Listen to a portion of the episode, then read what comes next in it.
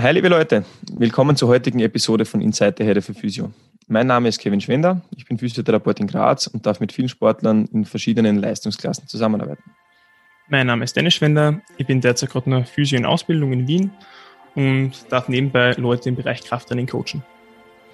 Wir haben uns in Form dieses Podcasts gedacht, dass wir unsere verschiedenen Ideen und Gedanken im Bereich Physiotherapie und Training miteinander teilen und dass wir euch ein bisschen daran teilhaben lassen wollen. Und in weiterer Folge versuchen wir ein paar Grundlagen im Bereich der Physiotherapie äh, mit euch zu teilen, damit ihr verstehen könnt, warum Physiotherapeuten in verschiedenen Bereichen mit euch arbeiten und was man vielleicht noch zusätzlich zu diesen Dingen machen könnte, um seine Reha-Erfolge zu optimieren.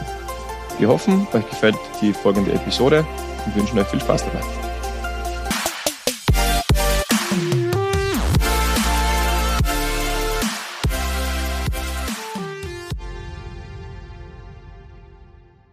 Hi, liebe Leute, freut mich, dass ihr wieder zuhört. Ähm, der Dennis und ich haben gesagt, wir machen heute mal wieder ein bisschen eine andere Episode und unterhalten uns einfach einmal etwas spontaner über ein paar Themen, die uns im Moment beschäftigen. Und heute haben wir uns dafür entschieden, dass wir sowohl über Kommunikation äh, mit Patienten bzw. Trainingsathleten und über den Konkurrenzkampf mehr oder weniger zwischen äh, Best Practice und Evidence-Based Therapy oder Training ähm, zu reden und wie man das halt vielleicht mit kommunikativen Maßnahmen und Mitteln auf eine Wellenlänge bringen kann. Wenn du die Wörter Kommunikation, Evidence-Based, Best Practice hörst, äh, woran denkst du, Dennis? Ähm, ich glaube, dass gerade jetzt derzeit im Gesundheitsbereich und mich jetzt zum Beispiel oder uns betreffend im Bereich von Physiotherapie das Wort evidence-based oder dieser Ausdruck immer größer geschrieben wird und sich immer mehr Themen um das Ganze drehen. Und wenn ich evidence-based höre, dann heißt das für mich ganz einfach, dass ich einen Therapieansatz habe oder eine gewisse Vorgangsweise, die durch Studien oder eben durch eine gewisse Evidenz ähm, gestützt wird, so dass man äh, nicht einfach nur willkürliche Sachen mit einem Patienten macht oder mit einer Person, mit einem Athleten, sondern eben ganz einfach eine gewisse Ausgangs, ein gewisses Ausgangs, einen gewissen Ausgangswert hat für das Ganze. Warum kommt man da eigentlich in die Richtung, dass man sagt, man, man möchte jetzt irgendwie evidence-based arbeiten? Was ist denn da eigentlich so die Idee und äh, warum ist das auch vielleicht wichtig oder unwichtig für, für Berufsgruppe, dass man sowas macht? Ähm, was ich mir vorstellen kann, ist ganz einfach, oder wenn es mir jetzt selbst betreffen wird, ähm, wenn ich einer Person einen Therapieplan gebe, einen Trainingsplan oder irgendeine Übung, die sie für daheim machen soll, dann damit ich möglichst authentisch bin und der Person immer erklären kann, wieso sie das machen soll oder wieso es Sinn macht, jetzt einmal für längere Zeit ähm, das Volumen ein bisschen zu reduzieren oder dann wieder zu erhöhen, dann muss ich ganz einfach selber eine gewisse Grundlage haben oder ein gewisses Hintergrundwissen, ähm, um eben argumentieren zu können. Das heißt, ich glaube, dass dieses Evidence-Based Handeln hm, aus dem Grund wichtig ist, dass ich zumindest einmal einen Ansatz habe und das dann adaptieren kann an die gewissen ähm, Prioritäten von verschiedenen Personen und Patienten. Mhm. Ich glaube, es kommt ja insgesamt auch daher, ich meine, oder die, die ganze Wissenschaft, ja, dadurch, dass Menschen immer schon wissen wollten, entweder wie Dinge funktionieren oder wie irgendwelche Sachen optimieren äh, können habe, und ich glaube, bei einer Physiotherapie ist das halt relativ spät eigentlich im Vergleich zum Beispiel zu Medizin oder sowas gekommen. Äh, weil bei der Physiotherapie hat man halt bei manchen Sachen, zum Beispiel bei Massagetechniken oder manualtherapeutischen Sachen, ähm, gemerkt, dass manche Sachen halt funktionieren, weil es irgendwer einfach mal ausprobiert hat und sie dann dementsprechend natürlich Gedanken dazu gemacht hat, warum das auch eventuell funktionieren könnte. Ähm, aber man hat halt lange nicht wirklich angefangen, das zu hinterfragen, wo, wobei es natürlich auch in der Physiotherapie sowieso ein bisschen schwierig ist, gerade bei manuellen Techniken, äh, blindierte Studien durchzuführen oder Placebo-Studien durchzuführen zum Beispiel. Also das macht die, die, die Forschung in unserem Bereich ein bisschen schwieriger als jetzt zum Beispiel in der Medizin eine Spritze zu verabreichen, die halt entweder nur äh, Salzwasser enthält oder halt wirklich einen Wirkstoff oder mit Tabletten zu arbeiten und so. Aber im Endeffekt, also das, was ich sagen will, ich glaube, die Physiotherapeuten sind auch wie, wie alle anderen Berufsgruppen, die halt von mir in einem Dienstleistungssetting unterwegs sind, möchten halt nichts dem Zufall überlassen äh, und möchten schauen, wenn meine Therapie funktioniert hat, warum ist das eigentlich so und macht das das, was ich mir eigentlich vorgestellt habe, oder habe ich da einfach irgendwie nur Glück gehabt? Ja. Und deswegen hat man halt in den letzten Jahren immer mehr angefangen, halt versucht, Studien zu, betre äh, zu, zu betreiben, damit man verschiedene Wirkmechanismen nachweisen kann und ist bei manchen Dingen halt draufgekommen, okay, so wie ich mir das gedacht habe, funktioniert das vielleicht gar nicht. Ähm, also zumindest, wenn ich jetzt zum Beispiel daran denke, ähm, zu dehnen und ich habe vielleicht die Idee gehabt, dass ich meinen Muskel damit verlängern kann. Das wissen wir mittlerweile relativ genau, so, so hundertprozentig funktioniert das nicht. Haben wir letztes Mal in der Mobility-Episode ja schon besprochen. Ähm, aber man wird dann trotzdem irgendwie beweglicher. Und dann kommt halt wieder die nächste Frage auf, warum ist das so? Ähm, und da, da gibt es halt mittlerweile relativ viel oder relativ viel im Vergleich zu anderen Disziplinen noch relativ wenig, aber es wird Gott sei Dank immer, immer mehr, äh, wo man bei manchen Sachen zumindest mit, mit Sicherheit sagen kann, wo sie nicht machen. Warum die ganzen Wirkmechanismen dann funktionieren, ich glaube, da sind wir noch ein bisschen weit davon weg, dass wir immer davon reden, dass manche Sachen hundertprozentig so sind. Aber es wird besser. Ähm, findest du das jetzt wichtig, dass, dass diese Wissenschaftlichkeit in der Physiotherapie Einzug haltet? Oder hat das vielleicht ein paar negative Seiten?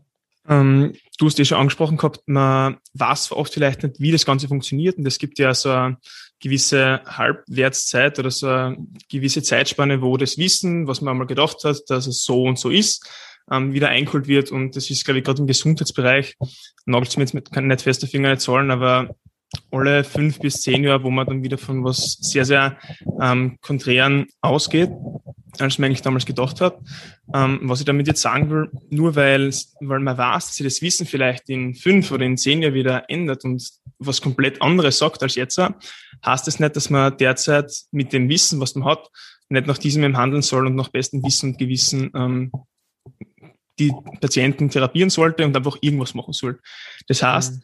ähm, es gibt äh, gewisse Evidenz und es gibt natürlich auch Studien, die sich widersprechen man braucht ganz einfach mal irgendeinen Anfangspunkt, wo man ansetzt und ähm, nur weil sich die Evidenz eben und diese Studienlage vielleicht in ein paar Jahren wieder ändert, rechtfertigt das ganz einfach nicht, dass sie derzeit einfach auf das Wissen, das wir haben, scheiß. Ähm, mhm. So vielleicht ein bisschen provokant ausgedruckt. Ähm, und natürlich weist es ja einige negative Aspekte vielleicht auf. Und zwar insofern, wenn ich mir jetzt nur auf Studien ähm, fixiere und erstens einmal muss ich mir das sowieso anschauen, mit was für Personen ist das durchgeführt worden. Ähm, nehmen wir jetzt vielleicht als Beispiel Hypertrophie-Krafttraining. Da wird, liest man in sehr, sehr vielen Literaturen, dass man sagt, okay, im Bereich zwischen acht bis zwölf Wiederholungen trainiert man im Bereich Hypertrophie. Ähm, am wichtigsten ist, dass man bis zum Muskelversagen geht. Und da muss man sich anschauen, mit was für Personen ist es durchgeführt worden. Meistens sind das keine Leistungssportler, sondern vielleicht Sportstudenten oder Leute, die viel Zeit haben. Ähm, und für die funktioniert es im Schnitt gut. Und wenn man jetzt einmal startet mit dem Training, hat man einen gewissen Anhaltspunkt, aber man muss dann trotzdem individuell wieder auf die, ähm, auf die Bedürfnisse der Personen eingehen und auf die genetischen Faktoren, die die Personen aufweisen ähm, und das Programm dann eben von einem Durchschnittsprogramm auf ein individuelles Programm für die jeweiligen Patienten oder eben Athleten abwandeln du hast eigentlich, finde ich, find ich, ganz gut zusammengefasst, was, was da in, auch bei den Studienergebnissen rauskommen kann. Und ich finde es auch, so wie du sagst, extrem wichtig, dass in diesem Bereich geforscht wird, damit man halt verschiedene Sachen immer wieder genauer verstehen. Und das, was ich mir halt dann immer wieder versuche vor Augen zu halten, um jetzt die, die Best Practice äh, Methode, aber bevor ich den, den Satz vollende, ähm, kannst du uns kurz erklären, was Best Practice ist oder weißt du das, was das heißt? Hm, für mich bedeutet Best Practice ganz einfach, dass ich das anwende, was wie der Name sagt, am besten funktioniert, also für die Persona und individuell. Ähm, und damit eben, auch wenn das bedeutet, dass ich ein bisschen von der Evidenz abweich, im Endeffekt ist ja das äh, Main Goal oder das Upper Goal, das, das darüberstehende Ziel von dem Ganzen, dass es dem Patient oder dem Athleten besser geht oder dass, dass die Person Fortschritte macht. Und da kann die Studienlage oder die Evidenz noch so viel sagen, dass das eigentlich nicht funktionieren sollte. Wenn was anderes für den Patienten am besten funktioniert oder für die Patientin, dann wende doch das an, was am besten für dich funktioniert, nicht was mhm. die Evidenz sagt. Vollkommen richtig. Also Best Practice ist, soweit ich es weiß, halt so definiert, dass ich, dass ich Erfahrungswissen mehr oder weniger aus der Therapie hernehme. Also Hausnummer, ich habe schon viele Kniepatienten mit Patellaspitzensyndrom äh, behandelt äh, und weiß, bei manchen Leuten funktionieren gewisse Techniken ganz gut. Und dann weiß ich, okay, möglicherweise wird es bei diesen Menschen auch wieder gut funktionieren, ohne mich jetzt auf irgendwelche Studien zu beziehen. Das heißt, das, was schon immer gut funktioniert hat, versuche ich jetzt wieder anzuwenden. Ja. Nichtsdestotrotz, äh, wenn, man, wenn man jetzt von der modernen Physiotherapie ausgeht, dann sollte es auf drei Säulen basieren, nämlich äh, evidence-based oder äh, evidenzorientiert. Ja. Ähm, Im Optimal, also ent, entweder evidence-based, best practice oder patientenorientiert. Ja, also Vorlieben des Patienten, so wie du sagst, individuell abstimmen auf die verschiedenen Leute. Und die drei müssen wir halt irgendwie in der Therapie zumindest versuchen zu vereinbaren. Ich nehme an, im Training ist es ähnlich. Äh, da habe ich mich jetzt mit, der, mit den ganzen Sachen weniger auseinandergesetzt, aber es macht auf jeden Fall halt Sinn, dass ich zumindest eine der drei Säulen, am besten zwei der, zwei, äh, der drei Säulen immer miteinander vereinbaren kann, weil alle drei immer, wird nicht immer möglich sein, wahrscheinlich. Also immer sowieso schwierig. Ja. Ähm, und wenn wir vorher eben die, die negativen Aspekte angesprochen haben, ähm, jetzt forscht man halt zurzeit sehr, sehr viel äh, und, und kriegt dann halt heraus, dass manche Sachen, die vielleicht für, für manche Patienten, die entweder Langzeitpatienten sind äh, oder die sich selber ein bisschen mit der Thematik auseinandersetzen äh, und für die vielleicht auch schon davor gut funktioniert haben, von der Evidenz aber widerlegt werden, mehr oder weniger. Ja. Also wo man, wo man jetzt herausfindet, Massage, so wie man sich das immer vorgestellt hat, also im Sinne von Muskeln weich kneten und, und was auch immer, oder ich massiere irgendwas oder mache irgendwas beweglicher, damit Schmerzen in einer anderen Region besser werden. Von dem kommt man mittlerweile immer mehr weg. Oder vielleicht ein bisschen ein besseres Beispiel. Man hat relativ lang gedacht, dass äh, Nackenbeschwerden oder Rückenbeschwerden sehr, sehr viel von Haltungen abhängen, ob die jetzt asymmetrisch sind, symmetrisch sind, äh, ob ich rund stehe, ob ich gerade stehe oder was auch immer, dass sehr, sehr viel Rückenbeschwerden haltungsbezogen sind. Mittlerweile weiß man oder sagt die Evidenz, die zurzeit unterwegs ist, dass es sehr wahrscheinlich ist, dass psychische Faktoren sehr, sehr viel stärker da mit einspülen und generelle körperliche Aktivität als die tatsächliche Haltung dieser Person. Und sehr, sehr viele Leute wissen das natürlich nicht und die kommen dann zum Beispiel schon in die Therapie und sagen, ja, bah, jetzt machst du ja eine Haltungsanalyse, ich weiß hey, ich habe so eine schlechte Haltung und deswegen habe ich Rückenschmerzen. Und dann kommt halt dieser Faktor, den wir jetzt dann auch gleich wieder ein bisschen mit aufrollen werden, also die Kommunikation ins Spiel, äh, wo man dann halt einfach schauen muss, dass man Erwartungshaltung des Patienten, also ich glaube, Erwartungshaltung ist der größte Feind der, äh, der Evidence-Based Physiotherapy, äh, dass man die Erwartungshaltung und das, was man entweder Best Practice technisch oder im Optimalfall auch Evidence-basiert war, dass man das aufeinander abstimmen kann. Und das macht glaube ich, die Arbeit eines Physiotherapeuten nicht sehr leicht. Ja? Also wenn ich, ich habe zwar aus der Studie oder aus einem Review oder sowas eine Guideline, die mir vorgibt, was in den Studien, so wie du sagst, im Schnitt für Leute in einem gewissen Alter gut funktioniert. Und dann muss ich das mit der Erwartungshaltung meines Patienten irgendwie vereinbaren und dann muss ich hoffen, dass der in dieser Schnittmenge drinnen ist. Das ist ziemlich schwer.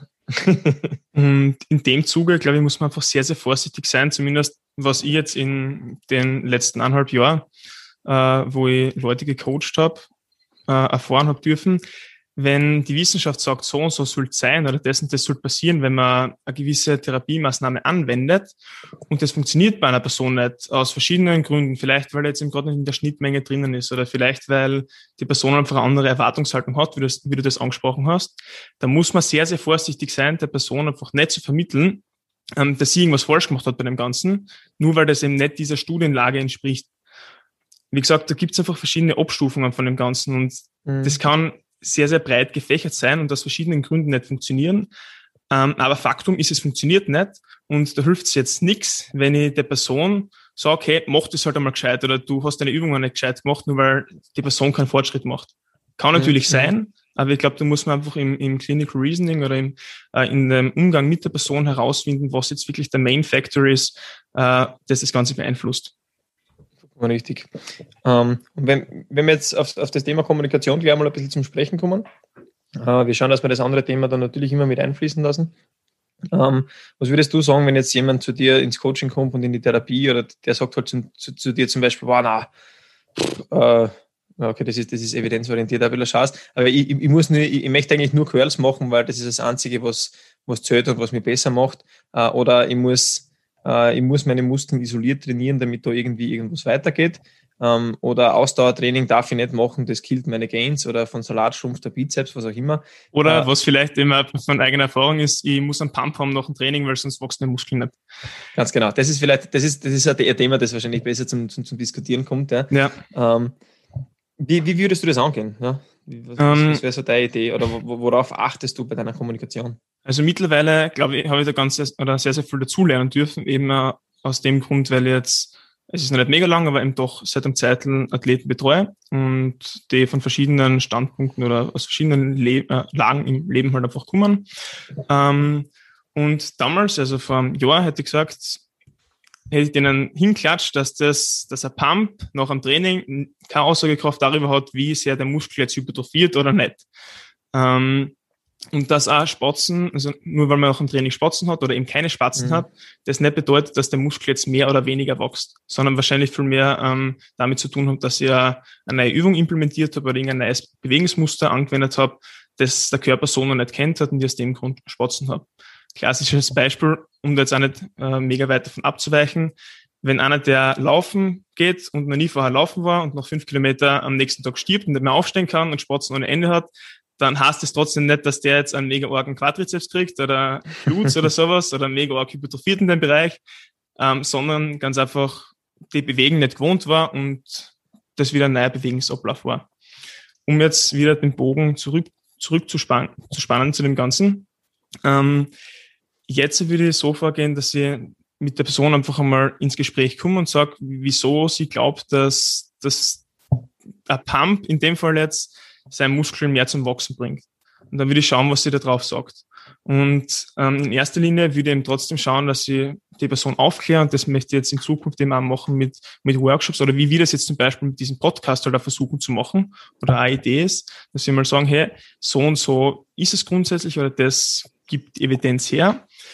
Und wenn die Person aber noch immer sagt, ja, sie will aber trotzdem einen Pump haben, weil das lässt trotzdem die Muskeln am meisten wachsen oder durch das wird sie breit oder keine Ahnung was, ähm, da muss man, glaube ich, einfach als Coach oder als Therapeut ähm, über sich selbst drüber stehen und sagen, okay, wenn dieses einzelne ähm, Puzzlestück oder dieser Baustein das ist, warum die Person längerfristig beim Training dabei bleibt oder längerfristig diese Therapie sinnvoll durchzieht, hey, dann haue ich den halt zum Schluss einfach 15 mal 10 Bicep Curls eine, add 10, bis die Person am nächsten Tag ihren Arm nicht mehr heben kann vielleicht jetzt ein bisschen äh, überspitzt ausgedruckt, aber dann schaue ich halt, dass ich von einem optimalen Zugang auf einen machbaren Zugang einfach runtersteige. Mhm.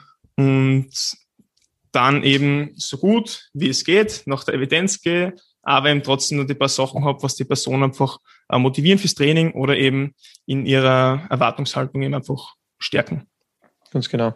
Also du hast jetzt sehr viele Sachen eigentlich angesprochen, ne? weil äh, ich finde, gerade wenn Leute äh, Ideen haben oder Erwartungshaltungen haben, dann, dann kommt es irgendwo her, dass sie sich mit der Thematik zumindest schon ein bisschen auseinandergesetzt haben und beschäftigt haben mit dem, mit dem limitierten Wissen, den ich als Person halt, dass ich, den ich als nicht fachspezifische Person halt einfach haben kann. Und es kommt halt darauf an, wer mir dieses Wissen irgendwo beeinflusst. Ne? Äh, und das heißt ja nicht, dass die jetzt irgendwie da schlecht recherchiert haben und dass ich diese Leute irgendwie deppert dastehen lassen muss, sondern ich muss es halt irgendwie schaffen, dass ich Vertrauen zu diesen Menschen kriege. Ne? Also, dass der einmal versteht, hey, ja, das, das, was du sagst, ist jetzt nicht, nicht hundertprozentig richtig, ja. Ähm, aber, aber er soll sich trotzdem wertgeschätzt fühlen und, äh, und so wie du sagst, wenn, wenn der psychologisch jetzt das Gefühl hat, da passiert mehr und dann motiviert ist, das Training langfristiger aufrechtzuerhalten und Spaß dabei hat, dann werden die Gains wahrscheinlich dadurch trotzdem kommen. Als wenn ich jemandem nur sage, hey, die Evidenz sagt, du musst da und dort trainieren. Du musst eigentlich auch mehr oder weniger nicht so hart trainieren, wie du es dir vielleicht vorgestellt hast. Und keine Ahnung, 20 Sätze für die Haxen an einem Tag einklatschen und das an, oder an fünf Tagen die Woche, damit da irgendwas passiert. Sondern gerade als Trainingsanfänger kannst du auch mal ein bisschen langsamer machen und du wirst wahrscheinlich trotzdem Fortschritte machen wie irgendein, ähm, irgendein Leistungsathlet irgendwann später mit viel, viel mehr Volumen ähm, da, und gib da einfach Zeit und bleib lieber länger dabei, ähm, dann, dann, dann ist das sicher sehr, sehr wertvoll. Und gerade in der Therapie, wo wir halt dann von, von, von Schmerzen äh, sprechen, beziehungsweise von, von Beeinträchtigungen von Leuten in ihrem normalen Lebensalltag, kommt halt sehr, sehr häufig einfach das Faktum dazu, dass die erstens in einer Situation sind, die sie nicht kennen und sie dann halt einfach irgendwo natürlich unsicher fühlen. Ne? Weil jetzt, jetzt habe ich mich verletzt an meinem Rücken jetzt, ich rede vielleicht mit ein paar Leuten, weil ich einen Freund habe, die Ärzte sind äh, oder war bei einem Arzt und dann bin ich beim Physiotherapeuten und dann kenne ich vielleicht noch, keine Ahnung, eine Krankenschwester oder irgendwen anders, der das schon einmal gehabt hat und rede mit meinem Trainer und die haben halt vielleicht alle untereinander miteinander nichts zu tun hat jeder für sich ein Konzept, das im Optimalfall evidence-based, patientenorientiert und nach Best Practice aufbaut, aber die sind halt alle vielleicht leicht anders. Und sie könnten ihm das alles so argumentieren, dass derjenige glaubt, und das machen wahrscheinlich auch alle Sinn, und dass derjenige glaubt, nur das ist das einzig Wahre und Richtige. Jetzt kommt man vom Arzt und hat eine Idee und ich denke mir selber, ja, verstehe ich schon, aber mein Zugang ist ein bisschen ein anderer. Und, und dann ist das Schlimmste, was rauskommen kann, ist, dass der Patient oder der Athlet sich nicht mehr auskennt und quasi unsicher ist und dann am besten nichts von all dem mehr oder weniger macht äh, und, und sich halt auf nichts einlässt oder alles irgendwie so ein bisschen und dann funktionieren die einzelnen Konzepte für sich irgendwie nicht mehr. Und dann ist es, glaube ich, als, als Coach und als, ähm, oder als Physiotherapeut halt sehr, sehr wichtig, entweder halt mit diesen anderen Personen in Kontakt zu treten äh, oder eben halt zu erklären äh, oder halt auf, auf, auf seine Ebene irgendwie runterzukommen. Ne? Und so wie du sagst, nachzufragen, warum er das irgendwie glaubt und wie er auf diesen Gedanken kommt und wie halt trotzdem seine, seine Erwartungshaltung befriedigen kann, aber halt das irgendwie in mein Konzept einbasteln kann. Dann habe ich, glaube ich, einen, einen, guten Zugang zu einem Menschen, kann ein bisschen eine Vertrauensebene aufbauen. Und wenn er dann einmal Ergebnisse sieht und merkt, dass das, was ich gesagt habe, ja eh okay ist, ja, dann, dann, dann habe ich ihn, glaube ich, ein bisschen besser. Dann kann ich mit ihm auch ein paar andere Experimente durchführen, die vielleicht ein bisschen gegen seinen Strich gehen. Ne? Ich denke, du, du verstehst, was ich meine, oder? Auf jeden Fall, ja. Und ja. um jetzt eins noch vielleicht noch kurz hervorzuheben, also du hast eben dann gesagt, dass das dann vielleicht oft diese verschiedenen Meinungen zu verschiedenen Themen vielleicht ein ausschlaggebender Grund dafür ist, dass dann im Endeffekt gar nichts gemacht wird. Mhm. Ähm, weiß ich aus eigener Erfahrung oder zumindest so wie es mir auch im, im Studium jetzt zumindest am Anfang gegangen ist, man hört so viele äh, verschiedene Sachen ähm, zu verschiedenen Themen, die sich oft zu 100 Prozent widersprechen oder sehr, sehr arg widersprechen. Und das, es gibt halt verschiedene Ansätze zu verschiedenen Thematiken und man darf sich dann einfach nicht dazu verleiten lassen, dass sie dann nichts im Endeffekt macht von dem Ganzen. Mhm. Und auf das wollte ich einfach nochmal eingehen. Das heißt, mhm. auch wenn es jetzt verschiedene Meinungen gibt oder auch wenn es vielleicht heißt, denen verlängert jetzt nicht direkt der Muskel oder Krafttraining unter sechs Wiederholungen ist nicht unbedingt mehr ganz spezifisch für Hypertrophie, heißt es, also das Wichtigste ist einfach, will ich sagen, dass man einfach mal anfängt mit dem Ganzen mhm. und schaut, wie es funktioniert, weil ob was funktioniert oder ob man Fortschritte macht oder nicht, ist im ersten Schritt, äh, im ersten, in erster Linie davon abhängig, ob ich überhaupt einmal starte mit dem oder auch nicht. Und nicht davon, wie genau ich das jetzt mache. Ja, ja. Und deswegen, ich glaube, das, das ist ja auch dadurch sehr, sehr gut unterstrichen. Ganz egal, ob es jetzt von mir ist in, in Spielsport, bei Fußball schaust oder ins Bodybuilding oder ins Gewichtheben oder was auch immer. Es gibt jetzt im Großen und Ganzen nicht die eine perfekte Methode, die er jeder durchzieht und dann wird er jeder perfekt geil auf gut Deutsch oder, oder, oder gut leistungsfähig oder erholt sich perfekt, sondern es hat halt jeder ein bisschen anderes Konzept, es ist ja jeder Mensch ein bisschen anders und wenn ich zu einem Physiotherapeuten gehe, dann erwarte ich mir was anderes oder würde gern was anderes hören, als wenn zum, zum, zum Beispiel, keine Ahnung, irgendjemand, der, der mit Sport nicht so viel am Hut hat, zum Physiotherapeuten geht.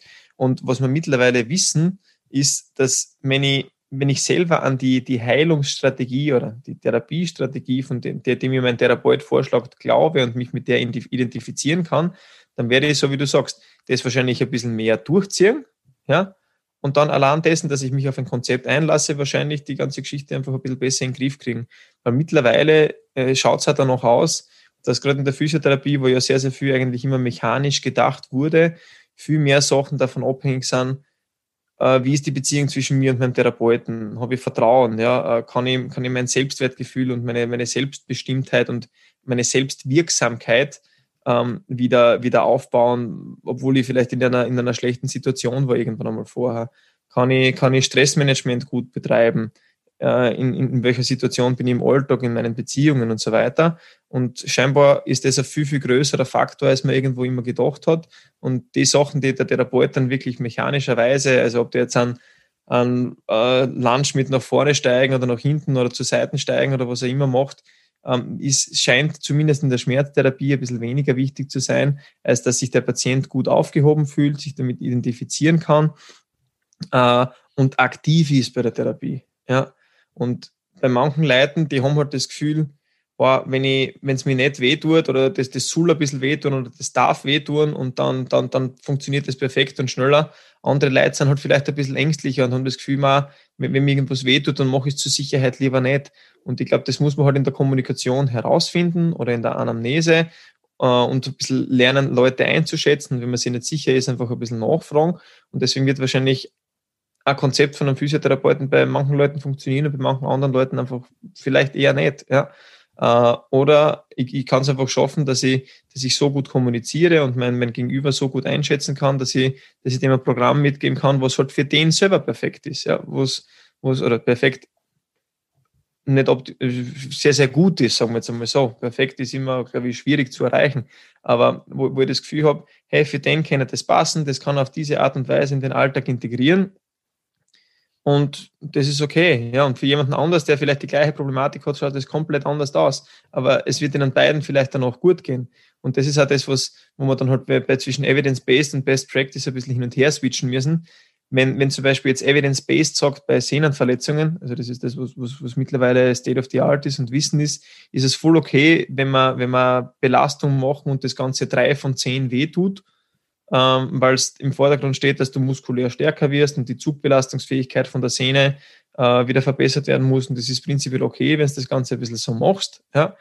Ähm, wenn du ängstliche Patienten hast oder Leute, die das Gefühl haben, es darf nie irgendwas wehtun und du sagst zu denen, tu dir mehr oder weniger drei bis viermal in der Woche jetzt selber weh, weil das ist das, was die oft hören, dann werden sie denken, was ist denn das für Volltrottel?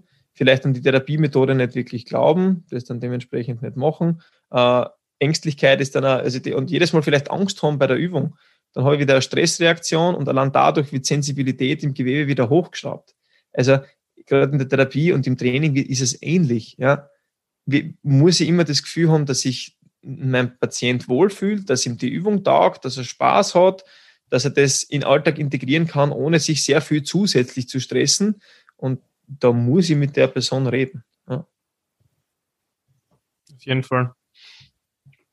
Ähm, und, und da ist jetzt auch so, so was Spannendes. Ich darf zurzeit ein paar, ein paar mehr oder weniger Firmenbosse, ein paar äh, Leute mit, mit hohen Positionen oder Leute, die halt einfach sehr, sehr viel Arbeiten betreuen. Und ähm, manche von denen würden halt auch äh, ganz gern abnehmen. Ähm, und da ist halt dann auch wieder die Frage, wenn der jetzt eine Schmerzthematik hat und wir wissen, Stress und Schmerz gehen nicht so gut einher. Also wenn ich, wenn ich, wenn ich gestresst bin oder dauerhaft irgendwie unter Stress stehe, werde ich wahrscheinlich eher Schmerzen entwickeln als, als nicht. Ja. Und die hat halt aber gleichzeitig als Ziel oder man, man, man möchte halt, keine Ahnung, die Gelenksbelastung vermindern, dadurch, dass jemand abnimmt dann muss ich mir halt auch vorstellen, wenn, wenn ich abnehmen möchte oder ein Kaloriendefizit eingehe, dann ist das ein, ich begib mich außerhalb meiner Komfortzone und das stresst den Körper. Und, und dementsprechend, wenn ich nicht in einer guten Position bin und das Gefühl habe, man, mir geht's schlecht, weil ich, weil ich abnehmen muss und ich habe aber sowieso schon so viel Stress und hau das noch dazu, dann kann es sein, dass ich, dass ich erstens in psychisch in eine schwierige Situation komme äh, und das dementsprechend sich physisch auch ein bisschen auswirkt. Also was ich damit sagen möchte, ist, wenn jetzt jemand zu euch kommt, der ein Manager ist oder wenn ihr selber in so einer Position seid, und das sind ja meistens Typen, die, die quasi denken, Aktio ist Reaktio, also je mehr ich hakel, desto mehr werde ich verdienen, desto mehr werde ich weiterbringen, weil es im Job so funktioniert. Aber bei der Physiotherapie ist es halt gerade für die Leute oft wichtiger, ein bisschen weniger zu tun. Und das zu vermitteln und die Leute auf eicher Seiten zu holen, ist echt nicht so easy. Und ich glaube, das könnt ihr euch vorstellen. Wie, wie, wie geht es denn dir bei sowas? Weil du bist ja auch so jemand, also zumindest im Training, mhm. hey, oder ich, ich, ich selber auch, wenn ich, wenn ich eine Verletzung habe, ich möchte halt im Optimalfall halt so viel wie möglich dafür tun, dass die ganze Geschichte dann halt einmal ein bisschen, bisschen weniger wird oder dass ich, dass ich das Ganze im Griff kriege. Wenn jetzt zu dir wer sagen würde, hey, na sorry, nimm die einfach mal für, sagen wir, vier bis sechs Wochen außer, wie geht's dir da dann damit? Ja, wahrscheinlich extrem scheiße. Also ich habe ich hab das, das Glück gehabt, dass ich zumindest in meiner sportlichen Karriere nicht wirklich noch verletzt war und ähm, ich habe zwar 2019 äh, einen Nabelbruch-OP gehabt, das heißt, da war ich dann auch für zwei Monate äh, mehr oder weniger außer Gefecht gesetzt. Wie geil ähm, war's? Bitte? Wie, wie geil unglaublich. War's? Vor allem zudem, dass es einfach unglaublich weh tut noch und du eh Schritte im Zentimeter-Takt machen kannst und genau nichts vorankommst und bei jeder Bewegung, weil der Rumpf ist halt einfach nicht so selten im Alltag beteiligt, ähm, tut es halt einfach weh. Und zudem kommt dann ganz einfach nur, dass du einer von deinen Leidenschaften nicht nachgehen kannst. Es kommt aber viel zusammen und das unterschätzt man oft, glaube ich. Ähm, gerade als Person, die vielleicht eben nicht so sehr im sportlichen Bereich aufgehoben ist. Ähm, und vielleicht als aktuelleres Beispiel, das war jetzt vor drei Monaten oder so, dürfte ich hm, habe ich beim angefangen zu laufen und habe dann ein bisschen, äh, ich schätze mal, Überlastungsthematik bekommen und es hat auf, je, auf jeden Fall weh dann, ähm, wenn ich gegangen bin ähm, am Unterschenkel. Und sei hingestellt jetzt, was das im Endeffekt war, haben wir da mal sehr geredet gehabt und du hast dann halt gemeint gehabt, ja, wir halt einmal gescheit für Zeiten nicht laufen zu gehen. Und ich habe gedacht, ja, passt geil. Jetzt habe ich mir einmal vorgenommen, in meinem Leben wirklich anfangen zu laufen. Ähm, und habe mir Ziel gesetzt gehabt, das war damals für den Wings for Life Marathon. Und dann habe ich noch gefühlt einer Woche halt nichts mehr machen dürfen. Und das ist halt immer dann mehr oder weniger geil umzusetzen. Und äh, vielleicht geht's dir da ähnlich, aber man wüsste ja oft irgendwie, was so smart wäre in mhm. verschiedenen Bereichen, aber im Server ist man oft da nichts gescheiter und versucht das Ganze halt dann doch irgendwie zu belasten oder halt irgendwie doch so ein bisschen was zu machen im Endeffekt wahrscheinlich wird es genau dadurch halt, sieht es einfach immer länger aus, weil man das halt eben nicht abheilen lässt oder halt nicht einmal eine Ruhe gibt und sie vielleicht einen Fokus einmal irgendwo anders hinrichtet und sich mhm. ablenkt. Ähm, also ist sicher nicht so leicht. Ja. Und ein Bekannter von mir ähm, scheißt jetzt auch schon seit längerem herum, der bereitet sich ja gerade auf, auf den Marathon vor und scheißt seit längerem halt einfach auch schon herum mit seinem mit seinem Schienbein, war jetzt auch schon in Physiotherapie, weiß halt noch nicht genauso, was es ist. Ähm, der hat sich jetzt eineinhalb Jahre auf das vorbereitet gehabt. Letztes Jahr ist er verschoben worden, als erster von, von Frühling auf Herbst. Dann war tut der nächste Lockdown, dann ist er wieder verschoben worden auf ein Jahr später eben und hat sich Ewigkeiten auf das vorbereitet gehabt und jetzt kurz vorm Ziel kriegt er Schmerzen und scheißt halt mit dem herum. Und wenn die dann halt einer sagt, ja, bitte, ja, ich werde es auf jeden Fall weiterleiten. ähm, aber wenn man, wenn man sich halt wirklich so ewig lang auf was vorbereitet und dann auf einmal Schmerzen bekommt, dann sagt halt einer, ja, halt tu mal nix. Mhm. Das ist halt ja. nicht so leicht zu nehmen. Und gerade ja. er ist halt einfach eine Person, die, die gewillt ist, Sachen zu machen, aber dann halt vielleicht sich oft ein bisschen schwer tut damit, dass es vielleicht gescheit wäre, oft einmal ein bisschen weniger zu machen von dem Ganzen. Und da muss man, glaube ich, einfach sehr, sehr vorsichtig sein und sensibel im, im Umgang mit solchen Personen.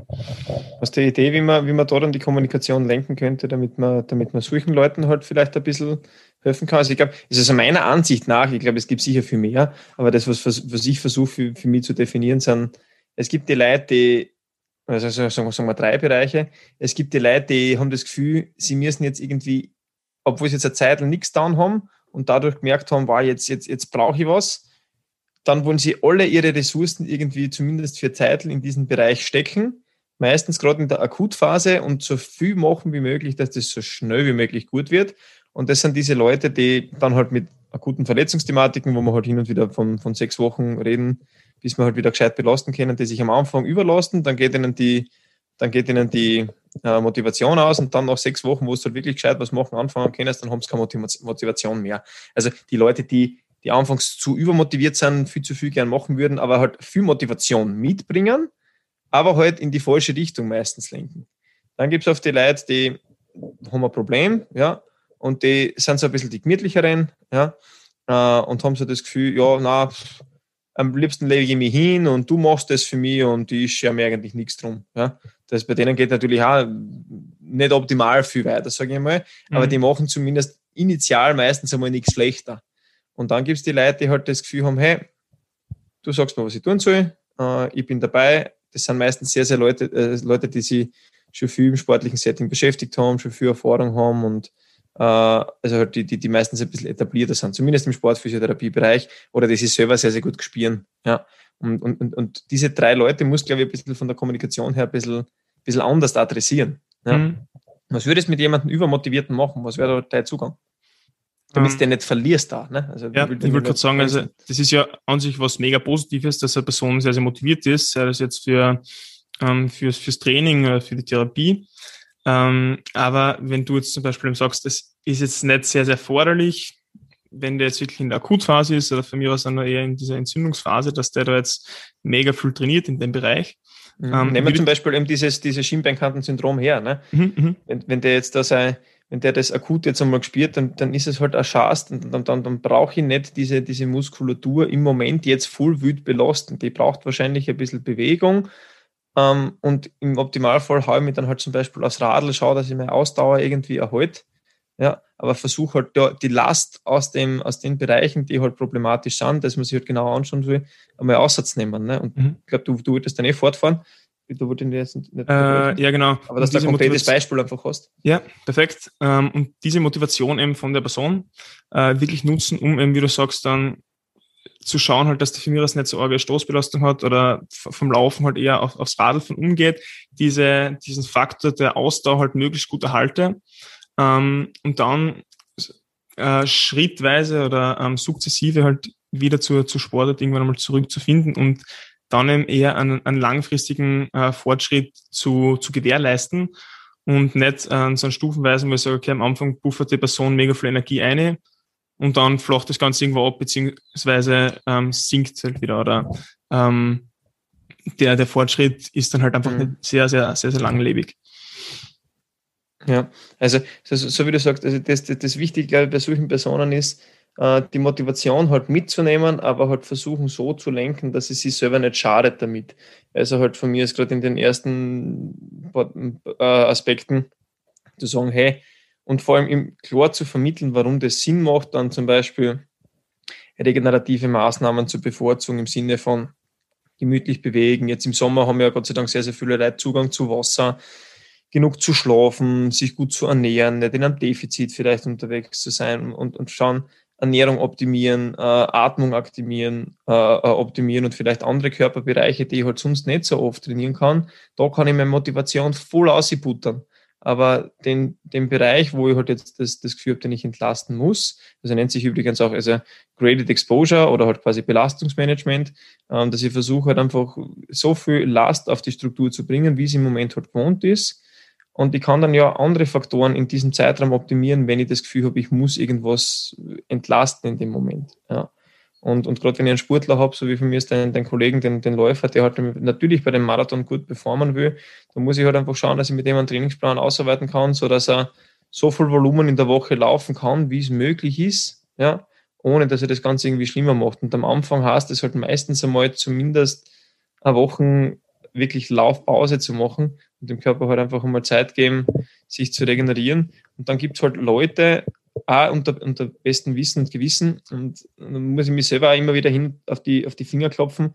Wenn jemand halt mit einer Überlastungsthematik zu mir kommt, also Patellaspitzensyndrom oder Schienbeinkantensyndrom, da weiß man, die, der Scheiß dauert lang.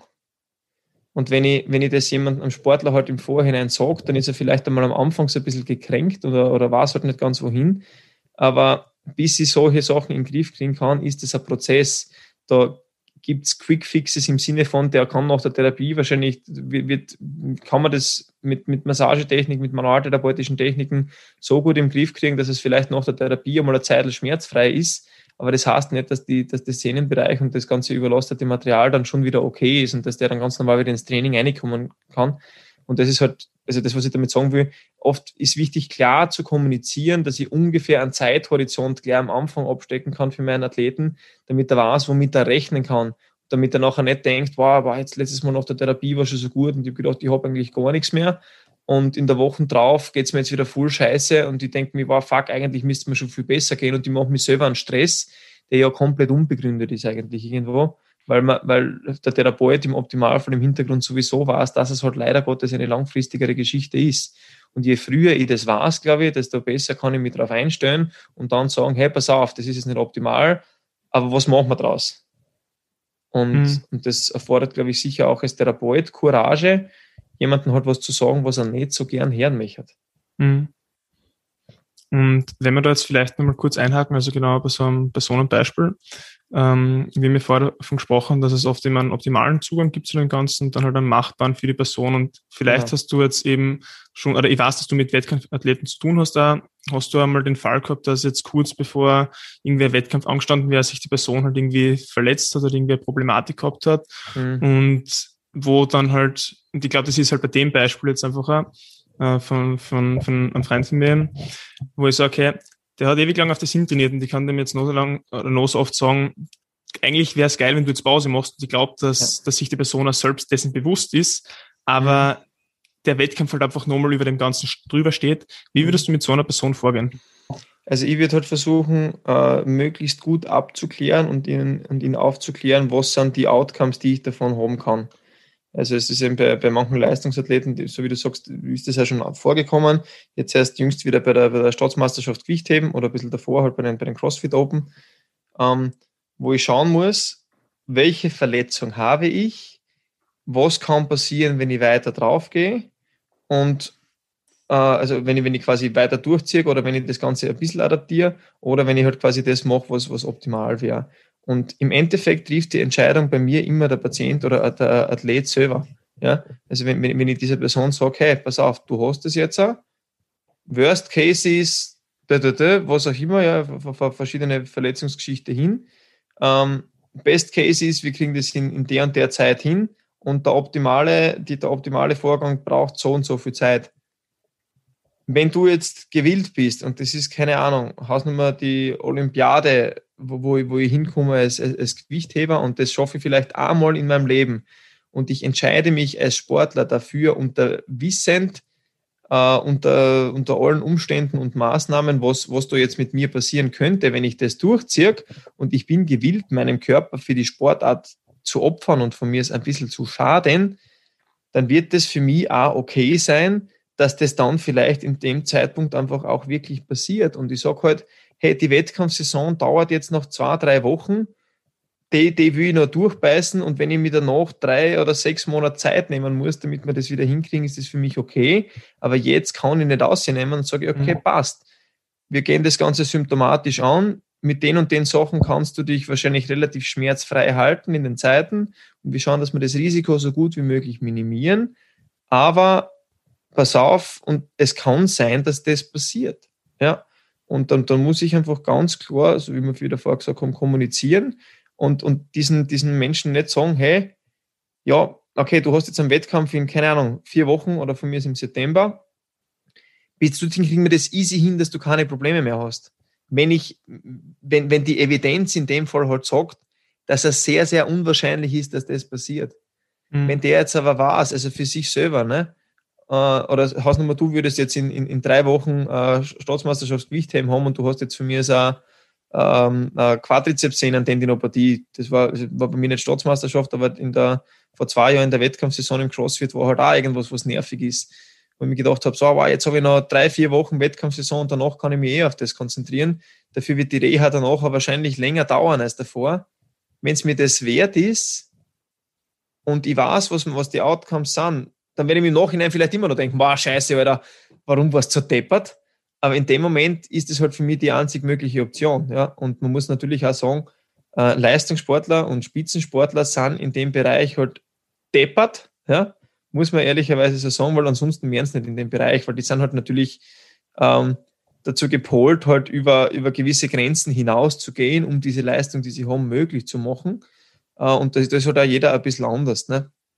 Ähm, und deswegen ist es halt einfach, glaube ich, ein, ein Gespräch, das nicht unter Zeitdruck herrscht, äh, sehr, sehr wichtig, um klar die, die, die, äh, dort zu legen, was wichtig ist äh, und wirklich ehrlich miteinander zu kommunizieren, damit man äh, auf, auf den, also den Weg einschlagen kann, den man gerne hätte und damit keiner im Nachhinein irgendwie enttäuscht ist.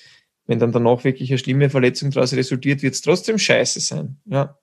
Ähm, aber dann habe ich mich zumindest ein bisschen abgrenzen können und der Athlet wird sagen, ja, okay, ich habe alles probiert, ich habe gewusst, das Risiko ist da und das ist jetzt trotzdem eine Chance. Mhm. Was jetzt nicht so heißen soll, dass das bei deinem Kumpel jetzt passiert. Ja. Aber ja. da, deswegen, deswegen sind wir eben bei diesem Kommunikationsaspekt so wichtig, dass ich Vertrauen haben kann zu meinem Therapeuten, dass der oder zu meinem Trainer, wahrscheinlich der Therapeut ist da in, in dem Setting öfter der Buhmann, weil der Trainer wird halt irgendwie schauen, dass er das trotzdem möglich macht äh, und der Therapeut halt mit diesem medizinischen Wissen in dem Bereich, dann muss ich halt einmal sagen, ja, schön und gut, dass du Staatsmeisterschaft hast, aber ich will nicht, dass du den Haxen brichst, übertrieben gesagt jetzt, ja. Mhm. Oder, oder ich will nicht, dass du dir, keine Ahnung, irgendwas reißt und dann vielleicht deine Karriere beenden musst. Ab, in den, ab dem Zeitpunkt, das steht für mich nicht mehr dafür, das ist nicht mehr zu argumentieren, dass das irgendwie möglich ist. Da muss ich dem mal sagen, also ich, ich lasse natürlich niemanden sich absichtlich gefährden, ähm, aber wenn ich weiß, hey, ja, wenn ich das jetzt einfach nur Bilanz stehen lasse, dann habe ich nachher ein bisschen verlängerte Reha-Phase, dann ist das für mich eine Entscheidung und für den eine Entscheidung, dass wir, die wir gemeinsam treffen, dass wir da halt zum richtigen Schluss kommen. Wenn mhm. der informiert ist und sich selber dafür entscheidet, sonst, sonst kommt er halt einfach nicht mehr. Ne? Wenn er das Gefühl hat, hey, ich würde das aber trotzdem machen und, und die zieht das aber komplett auf eigene Faust durch, ist die Frage, ob das jetzt gescheiter ist, ne? wenn er dann gar keine Begleitung mehr hat. Und das glaube ich nicht. Alles klar, ja, spannend. Ja, voll. Gut, das war dann die erste Person, die du angesprochen hast. Ähm, vielleicht ja. gehen wir noch kurz auf die anderen zwei ein. Genau. Ähm, die also zweite die, die zweite schwierige Person, äh, wenn, oder schwierige, die herausfordernde, muss man ja sagen, äh, wäre wär dann einfach jemand, der quasi ein bisschen zu wenig motiviert ist dafür, äh, seine Verletzung wirklich ernst zu nehmen und anzugehen. Wie würdest du mit so jemandem reden? Hm, muss ich ehrlich gesagt sagen, ich habe so eine Person jetzt noch nicht wirklich gehabt. Mhm. Vielleicht kommt das jetzt, also ich habe jetzt, hab jetzt, dann in zwei Wochen mein erstes Praktikum in der Physiotherapie, da wird es sicher einmal unterkommen, oder ich bin das sicher einmal unterkommen. Ähm, ich würde ganz einfach mit der Person und auch mit allen anderen am Anfang, sofern es die Zeit zulässt, aber das muss sie mehr oder weniger zulassen, eine klare Zielsetzung wieder machen. Mhm. Und wir haben da eh schon einen Podcast da gemacht in die Richtung. Ähm, ich muss ganz einfach mal herausfinden, oder die Person für sich selbst halt auch, was sind die Sachen, was ich verbessern will, was sind die Ziele, die ich anstrebe und vor allem auch, wieso will ich die anstreben. Ähm, ganz einfach aus dem Grund, dass ich würde selber nichts machen, wenn ich sage, oder trainieren, einfach nur um zu trainieren, das ist für mich einfach kein Grund, weil wieso geht dann überhaupt trainieren? Dann kann ich ja, was weiß ich, mir an so einen gut aufhören, so einen elektrischen und den meine Bauchmuskeln machen lassen oder was weiß ich was. Ähm, von dem her eine klare Zielsetzung halt einfach zu definieren, ähm, und keine Person, also ich kann es mir zumindest nicht vorstellen, findet es geil, Schmerzen zu haben.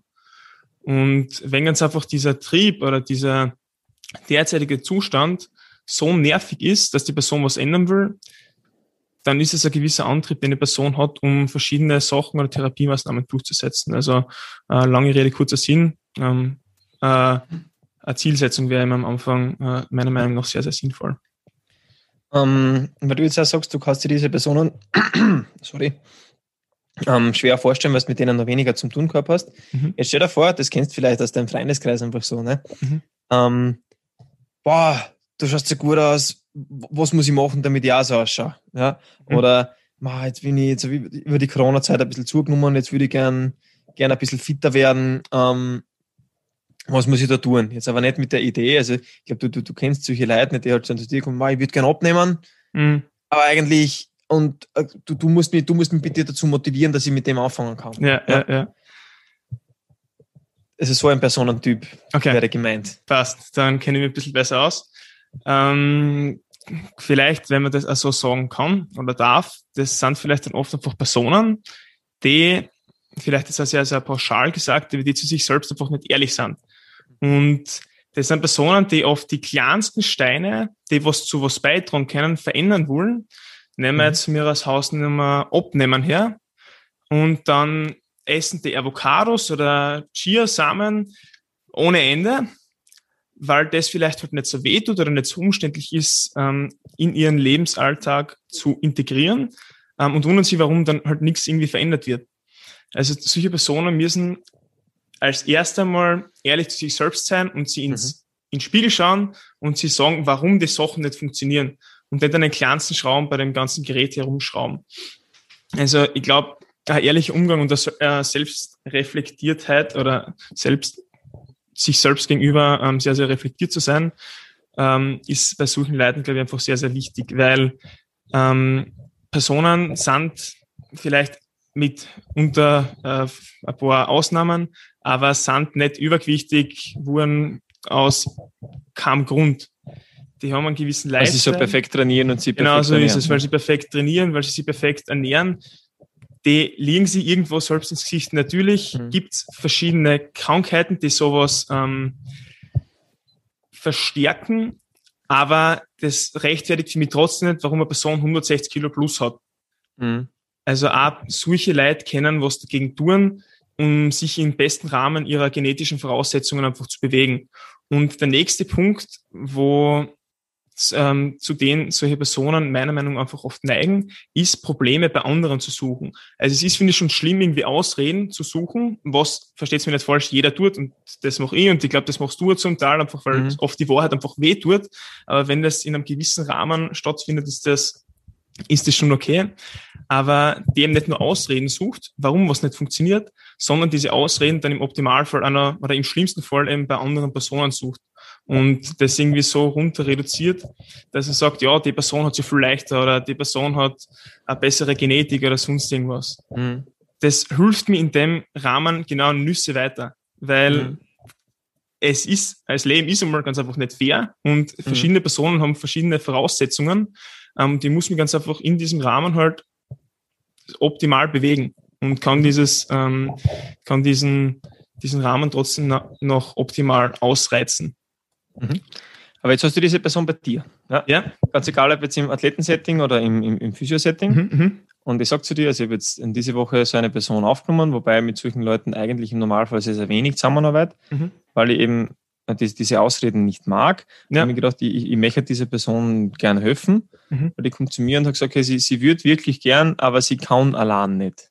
Ja. Also sie, sie, sie wird gern fitter werden, sie wird sich gerne ein bisschen mehr bewegen und ein bisschen was abnehmen, aber mhm. mehr oder weniger allein schafft sie das nicht. Mhm. Jetzt, jetzt kommt da jemand zu dir und sagt dir das. Was, wie, wie gehst du damit um? Oder was, was, oder was, was sagst diese Person selber? Weil ich bin ganz bei dir. Das, also man ja. muss da einfach schauen, dass man sich, also dass man sich selber bei der Nase nimmt. Mhm. Aber wie rede ich dann mit der Person wirklich? Mhm. Ah, da würde ich am Anfang mal nachfragen wieder, wie so halt nicht geht. Oder was die halt vielleicht irgendwie für Vergangenheit hat dass, dass die Person halt so denkt oder dass die Person halt so dazu neigt, irgendwie Verantwortung abzugeben oder irgendwie äh, eine Stütze zu brauchen in ihrem Leben, um, um verschiedene Sachen irgendwie zu erreichen. Ähm, also auch vielleicht da wäre am Anfang oder ist wahrscheinlich am Anfang äh, der Zugang, dass ich sage, ich habe mal eher länger als kürzeres Gespräch mit der Person und komme halt einmal drauf, wie, wieso die halt diese Unterstützung braucht oder glaubt, von mir zu brauchen. Mhm. Und dann will ich mit der Person halt den nächsten Schritt wagen oder halt machen, dass ich sage, hm, so und so schaut's aus. Ich kann dir grundsätzlich die Sachen zur Verfügung stellen und unterstütze dich während der Therapie dabei, das Ganze umzusetzen. Aber ich glaube, ich tue mich schwer, weil ich wirklich noch nicht intensiver mit so einer Person ja, zu tun habe. Du, du, du, also das, was du sagst, das, das, das passt alles gut. Ja, also ähm, und, und wird dann halt einfach Schritt für Schritt ähm, mit der versuchen, äh, einen gewissen Trainingsplan aufzubauen. Und der ist dann wahrscheinlich am Anfang nicht optimal. Und da muss man am Anfang vielleicht sehr, sehr viele Abstriche machen. Ähm, und ich würde der statt fünf Übungen vielleicht nur eine oder zwei mitgeben, wohl wissend, dass die von einer oder zwei Übungen jetzt nicht von der einen auf die nächste Therapiesitzung die größten Fortschritte machen wird, aber halt einen sehr, sehr langsamen Zugang halt mit dem Ganzen ähm, machen. Mhm. Ja, du machst das, also im Endeffekt ist das genau das, was man, glaube ich, was man machen müsste oder was, was ich auf jeden Fall machen würde. Ich glaube, es gibt sicher Leute, die sich da noch besser auskennen als ich. Also mhm. das ist jetzt kein, so kein Allheilmittel sein, aber eben wirklich in ein intensives Gespräch zu gehen, äh, warum sich vielleicht jemand insgesamt schwer tut äh, mit Verhaltensänderungen, ja, weil im Endeffekt ist das ja nichts anderes und natürlich wollen wir alle unser Verhalten nicht sehr, sehr gern verändern. Manche haben halt gern Sport und manche mengen das halt einfach nicht und dann halt anfangen, sportlich zu werden, weil ich dann irgendwann merke, ja, es, es war das vielleicht gut, hätte es ist nicht easy. Und sich mhm. äh, und sein Verhalten zu verändern, wenn man, wenn man in einer Situation ist, wo man unzufrieden ist, ist noch einmal natürlich viel schwieriger, ja, als wenn ich versuche, irgendwas zu optimieren. Und dann, dann, dann kann ich, so wie du sagst, halt versuchen anzubieten, äh, jemanden zu begleiten. Und dann kommt halt oft die Frage, ja, was würdest denn du sagen, was gut wäre oder was ich machen soll. Und dann sage ich, jetzt habe ich zwei Antworten für die. Was wir vorher geredet haben. Der optimale Weg wäre, du gehst jeden Tag sechs bis zehntausend Schritt, du machst zwei bis dreimal in der Woche ein Krafttraining, wir machen vielleicht zweimal ein leichtes Ausdauertraining in der Woche und das wäre optimal. Und dann sitzen die vor dir mit großen Augen, so mit der Idee, was, so viel? Ja.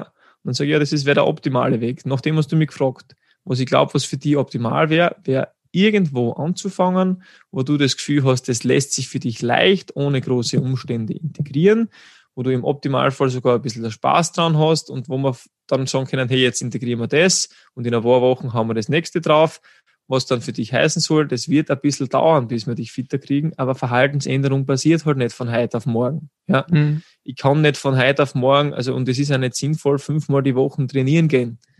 Und ich, ich, ich werde das nicht schaffen, dass ich, dass ich jeden Tag, keine Ahnung, von heute auf morgen, wenn ich normalerweise Langschläfer bin, von heute auf morgen jeden Tag um fünf in der Früh aufstehe. Und das wird mir auch nicht gut tun. Aber, mhm. aber ich werde halt versuchen, kleine Schritte zu machen, die der Person am Anfang leicht fallen, um möglichst viele Hürden am Anfang aus dem Weg zu räumen.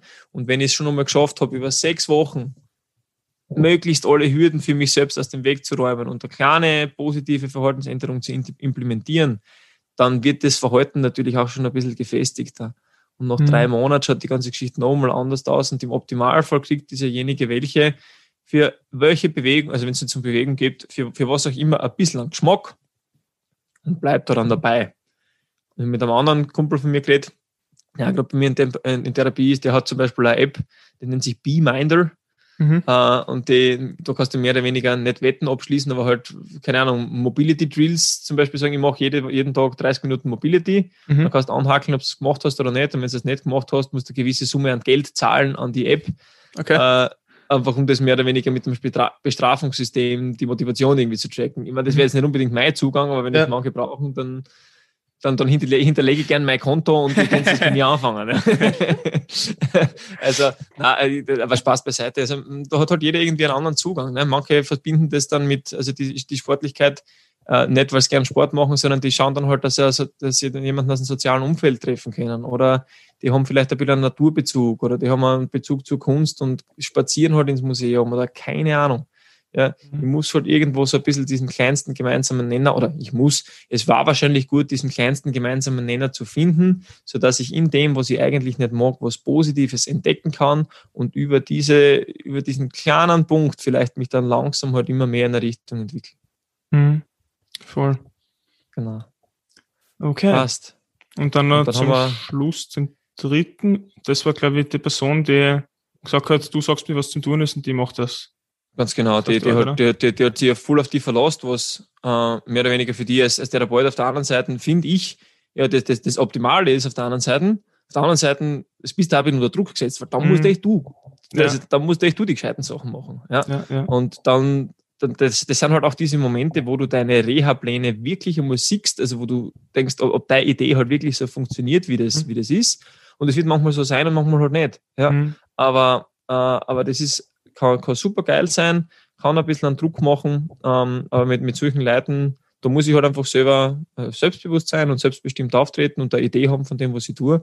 Und dann sind das, nicht, also in den meisten Fällen natürlich die Leute, wo das am besten hinhaut, ne? oder wo das, die, dadurch, dass die so einen Zugang haben, das von vornherein schon mehr oder weniger, die hätten das wahrscheinlich selber gar nicht so schlecht hinkriegt. Ja. Mhm. Um, ähm, und da müssen wir de dementsprechend am wenigsten Worte drüber verlieren.